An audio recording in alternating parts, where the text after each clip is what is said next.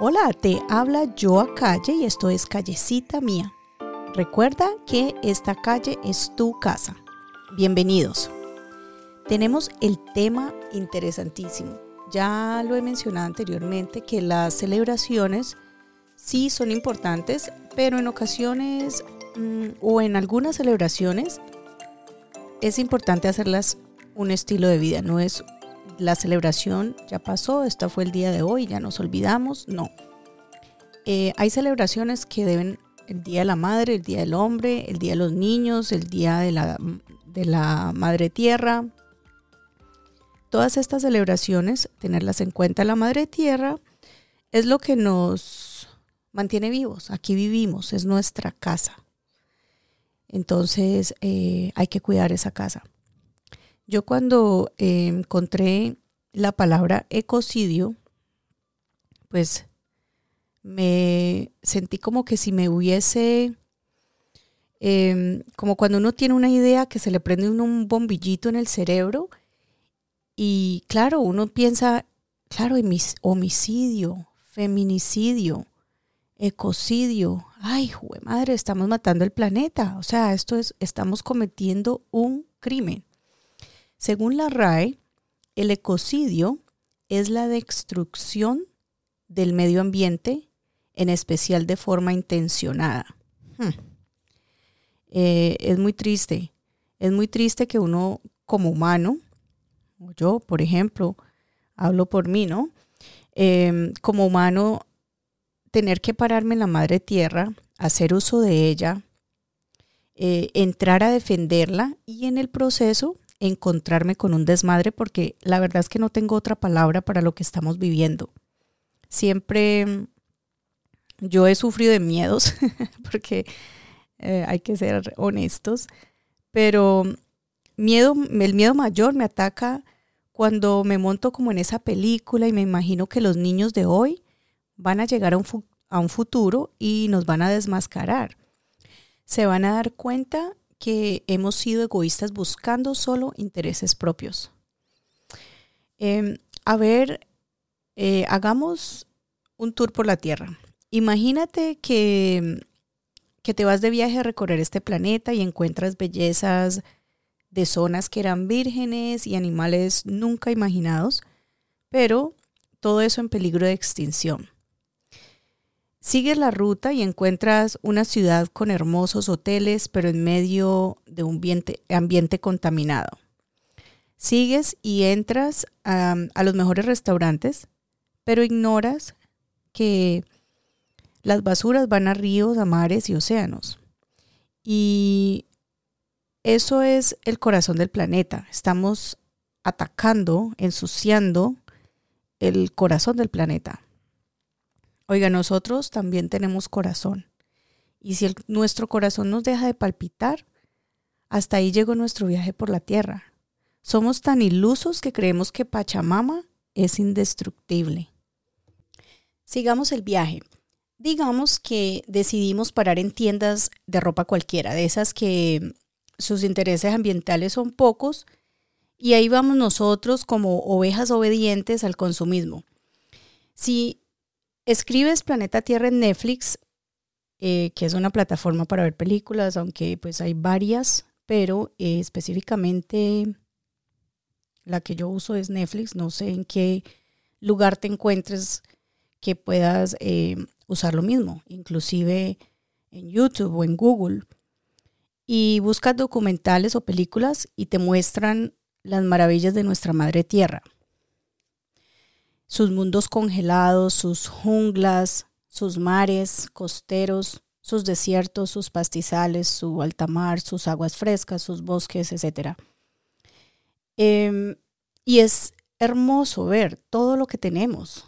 Hay una comedia inclusive cinematográfica que se llama, creo que en español se llama Idiocracia, en inglés es Idiocracy, y prácticamente habla de como o sea, nos tratan como de los de lo tontos que nos estamos volviendo.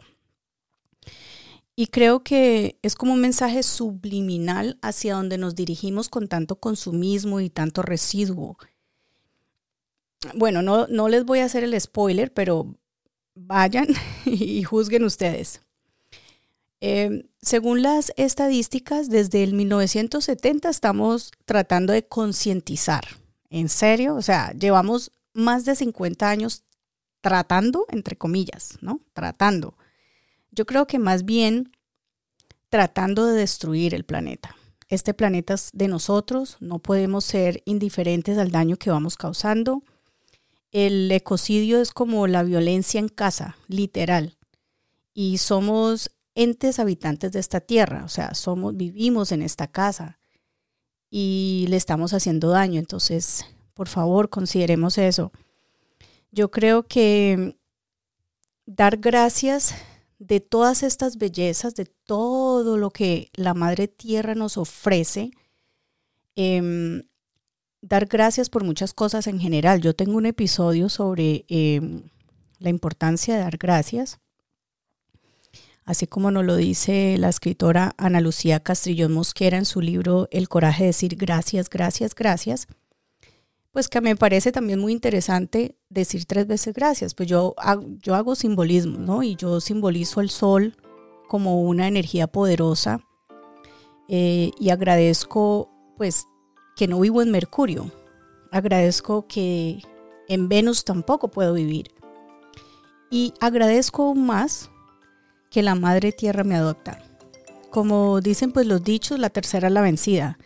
Y este tercer planeta después del Sol me acepta, me acoge, me da vida, me permite jugar en este inmenso parque llamado universo. Y eso es digno de admirar. O sea, ¿por qué no hacerlo? Em, John Muir, que era el padre de los, de los parques nacionales, eh, él decía que cada paseo por la naturaleza uno recibe mucho más de lo que busca. Y así es, realmente eh, nosotros deberíamos de ser más observadores, es, increíble. Yo, lo, y lo hablo por experiencia, hay cosas que yo digo, nunca lo había pensado, nunca lo había visto de esta manera. Uy, mira qué belleza. O sea, no me había ni siquiera eh, tomado la molestia de detenerme un momento a mirar lo más sencillo que la naturaleza nos ofrece. Lo que quieras. ¿Para qué o por qué se celebra pues el Día de la Madre Tierra? Nosotros diríamos que es como un llamado a prestar atención a esas bellezas, a concientizar o al menos a considerar la concientización. Hay ramas en todas las ciencias. Y bueno, yo no sé si la concientización sea una ciencia o no, pero ¿qué importa? Eh, empecemos por donde nos parezca mejor. Si no hay una guía exacta que nos dicte, no hay un libro que nos obliga a, hacer algo por el planeta, pues empecemos por donde, por donde nosotros pensamos que hay las urgencias, porque sí hay urgencias, de las cuales yo estoy segura que todos podemos contribuir. Entonces, eh, por ejemplo, ayudas básicas, por decir, eh, utilizar menos plásticos, eduquémonos en el medio ambiente, mm, sobre el reciclaje, sobre la vida sostenible, todo este cuento de las basuras, del compost, eh, las entidades que apoyan la causa. Eh, apoyemos a los activistas que laboran arduamente. Vean, yo quiero ser honesta, yo no es que sea la super mega hiperactivista climática, porque no lo soy. Eh, a mí se me descachan muchas cosas también, como a todos yo creo. Pero lo que sí soy es una mujer que va encaminándose en un despertar de conciencia. Estoy, bueno, soy razonablemente empática y extremadamente susceptible al sufijo sidio.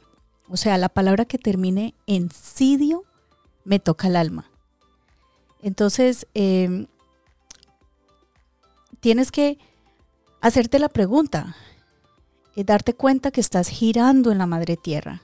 Es tu madre tierra, tu Pachamama, que también es la mía. ¿En qué lado quieres girar? ¿Girar en la empatía o girar en la indiferencia?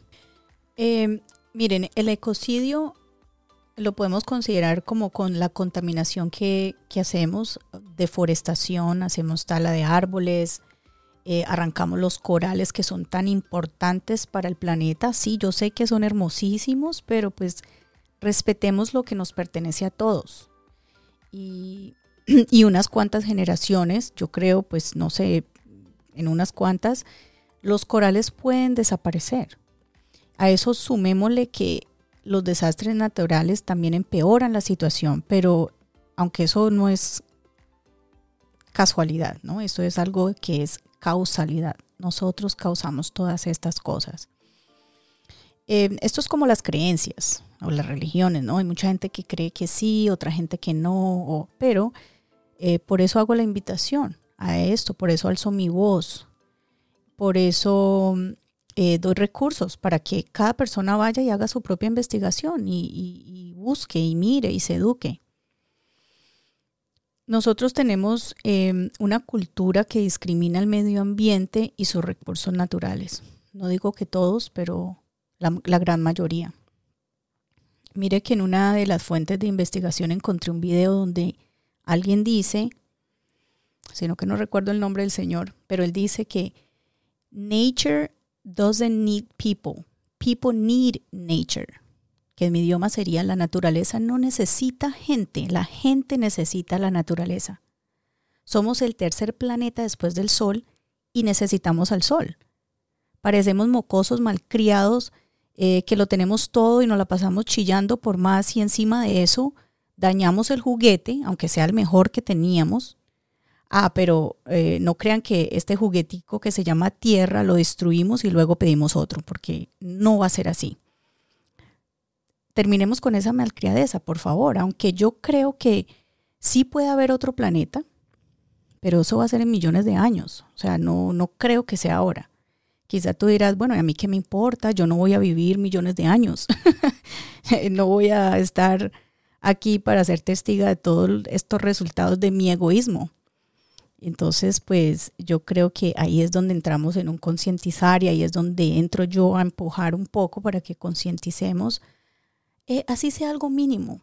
Eleanor Roosevelt decía que eh, debes hacer las cosas que crees que no puedes hacer. Entonces, eh, aviéntate, aviéntate, no digas que no puedes, trátalo. Nos tocaría pasar el sol para ver qué hay al otro lado, ¿cierto? Para poder saber cómo decir, bueno, ¿Qué habrá más allá? Como los mencioné anteriormente, somos los terceros después del Sol, eh, pero cuestiónate, ¿qué eras antes del Sol? Yo creo que sí hay una débil línea divisoria donde eh, si nos creemos tan inteligentes, entonces cuestionémonos. Eh, ¿Será que me estoy pasando de la raya con Pachamama? Pregúntate. Hay acciones sencillas que si tú tienes extremidades en tu cuerpo, tienes manos al menos, eh, solo requieren de un leve movimiento. No es como que, ay, el super ejercicio, vas a sudar y te vas a morir. No. Lo tienes en la mano. No lo tires a la calle, no lo tires al mar, no lo tires al parque, no tires la basura por tu ventanilla de tu coche o de tu carro. Em, habrá otra persona que está encargada de esas basuras y que se interesa de las basuras, que puede filtrar correctamente esos desechos y hacer un proceso ambiental saludable para el planeta. Hay muchas organizaciones que trabajan en pro de todo esto. Eh, solo por mencionar algunas, porque son muchísimas, pero pues en, lo que yo, las que yo he venido siguiendo, inclusive soy miembro de algunas de ellas. Eh, está Change, que es cambio, son personas de todos lados que empiezan campañas y movilizan acciones para tener resultados a una causa, pues como esta específicamente. Mm, hay una organización que se llama Parents for Future, que es un grupo de padres de familia que promueven el activismo eh, intergeneracional para crear justicia climática. Yo los invito a que vayan y miren también eh, reportes ustedes van a encontrar eso en el IPCC, que es un grupo intergubernamental de expertos sobre el cambio climático. Vayan y miren los reportes que ellos tienen para que ustedes mismo hagan sus juicios. Em, está esta organización, bueno, es más que una conservación, World Wildlife Fund, que es una ONG, una entidad sin fines de lucro y una de las conservaciones más grandes del mundo y, ellos se dedican a la conservación, valga la redundancia, pues de la vida silvestre y especies en peligro. Yo los sigo a ellos por muchísimos años, inclusive esta organización hace parte de los em, zoológicos en la ciudad de Nueva York y en algunas otras ciudades de Estados Unidos y alrededor del mundo igualmente. Em, está también Friday for Future o la, ellos también se dicen los FFF o FFF, que es un movimiento organizado y dirigido por jóvenes eh, que nació pues con esta activista ambiental que seguramente ya la conocen, Greta Thunberg, y pues ellos lo que hacen es que animan a jóvenes alrededor del mundo a unirse a esta huelga para mejorar el medio ambiente. Em, ellos sí son más serios en, en sus causas. Está también Jóvenes en Acción, que es como una organización de las Naciones Unidas hay un movimiento eh, internacional, se llaman Extension Rebellion, que ellos se enfocan en cero violencia, pero es como hacen como una acción directa para persuadir a los gobiernos de que actúen con justicia en la emergencia climática y ecológica. Entonces yo los invito a que ustedes eh, escojan, miren, ¿qué les gustaría ir, mirar? Ah, esto no, esto sí, tal vez aquí pueda aportar, aquí tal vez no, déjame me educo en este tema eh, compartir la información, hacérsela llegar a otras personas que quizá como yo en ningún momento de pronto se detuvieron a, hacerse la pregunta, pero ah, llega un momento de concientizar. La bióloga marina, ella se llama, ah, se me olvidó, su apellido es Conigan. Bueno, ella acaba de culminar su, eh, ella hizo una exploración por el Antártico y ella habla de su, de, pues tuvo una experiencia fabulosa y todo eso. Y ella agrega diciendo esto. ella dice, The Antarctic Peninsula is warming five times faster than the global average. Hmm. O sea, ella cuenta que los pingüinos se van a un supermercado a comprar todo el plástico y no reciclan. Por eso ella ha encontrado plásticos en sus colonias. Mentira, eso no es lo que traduce, eso es lo que yo entiendo. Eh, en realidad, mm, porque es que, mire, yo me imagino una tienda en la esquina del Antártico y los pingüinos comprando helados con envolturas plásticas que comen el helado y botan el plástico y eso explica todo, ¿ya? Conigan lo que dijo fue de que um, ella dijo, I found plastic from tourists in the penguin colonies. O sea que ella encontró el plástico de turistas en las colonias de los pingüinos. ¿Mm? O sea, ¿cómo llegó eso allá? Por eso yo me monto en esta película y digo, ¿cómo habrá llegado esto allá? ¿Será que los pingüinos tienen un supermercado donde ellos van y compran helados y compran sus papitas y sus cosas? No sé. Y, no, y no, y no reciclan, no cogen basura, no concientizan. Pues no sé, son animales, será, no sé. Em, y lo que ya había dicho anteriormente, pues que la traducción es que em, la península antártica está en calentamiento cinco veces más rápido que el promedio global. Ella cuenta pues que esto es alarmante. Ya, eh, esto fue reciente, ahora eh, a principios de abril que ella terminó su, su exploración por, por la, Antártica. Em, yo trato de buscarle como una lógica a esto. Yo digo, pues sí, obviamente hay que sacarle chiste a todo, pues yo afortunadamente tengo ese don. Pero yo digo, ¿será que los pingüinos se van de paseo? Escuchen bien, ¿no? Los pingüinos se van de paseo. Luego hacen un desmadre y se marchan. O sea, porque es que me imagino a la mamá pingüina y al papá pingüino con sus hijos pingüinitos de paseo, con sus snacks y con sus monchis y sus gaseosas y con sus papitas y sus botellas de agua y más plásticos y todo lo que lo que beneficia a ciertas personas, ¿no?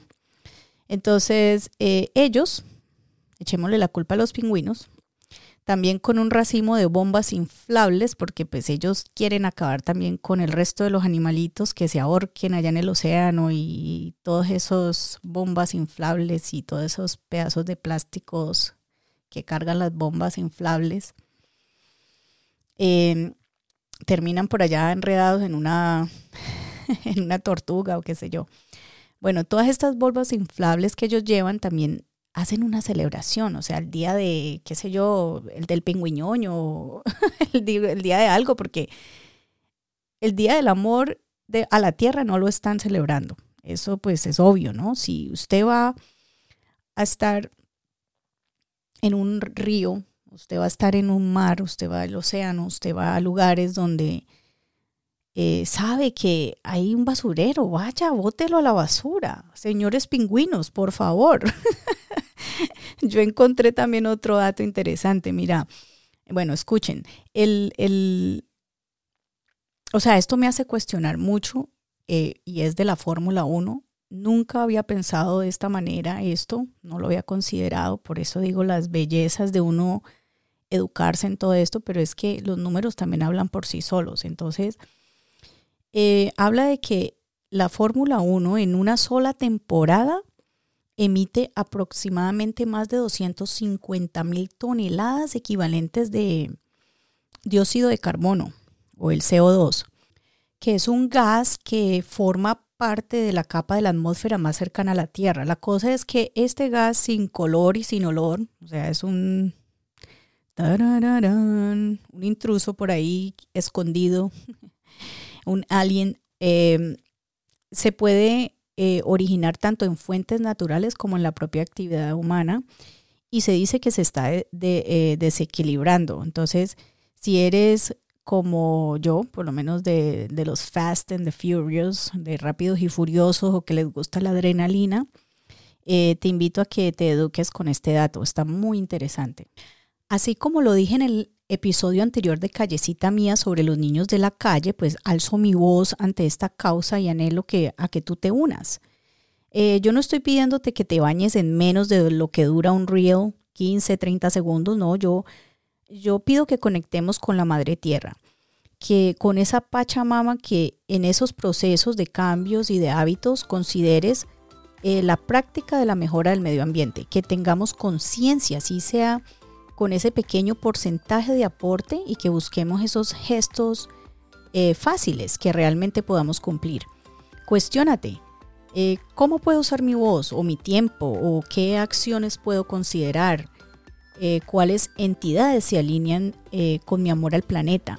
¿Cómo puedo cambiar esos hábitos que destruyen a Pachamama?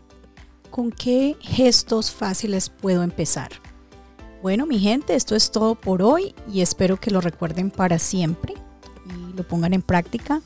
Muchísimas gracias por estar en esta cita. Hasta un próximo episodio y recuerda que esta calle es tu casa y tus citas aquí en Callecita Mía con Joa Calle. Eh, les envío un abrazote y picos fuertes desde donde empieza la tierra hasta donde el sol no llega.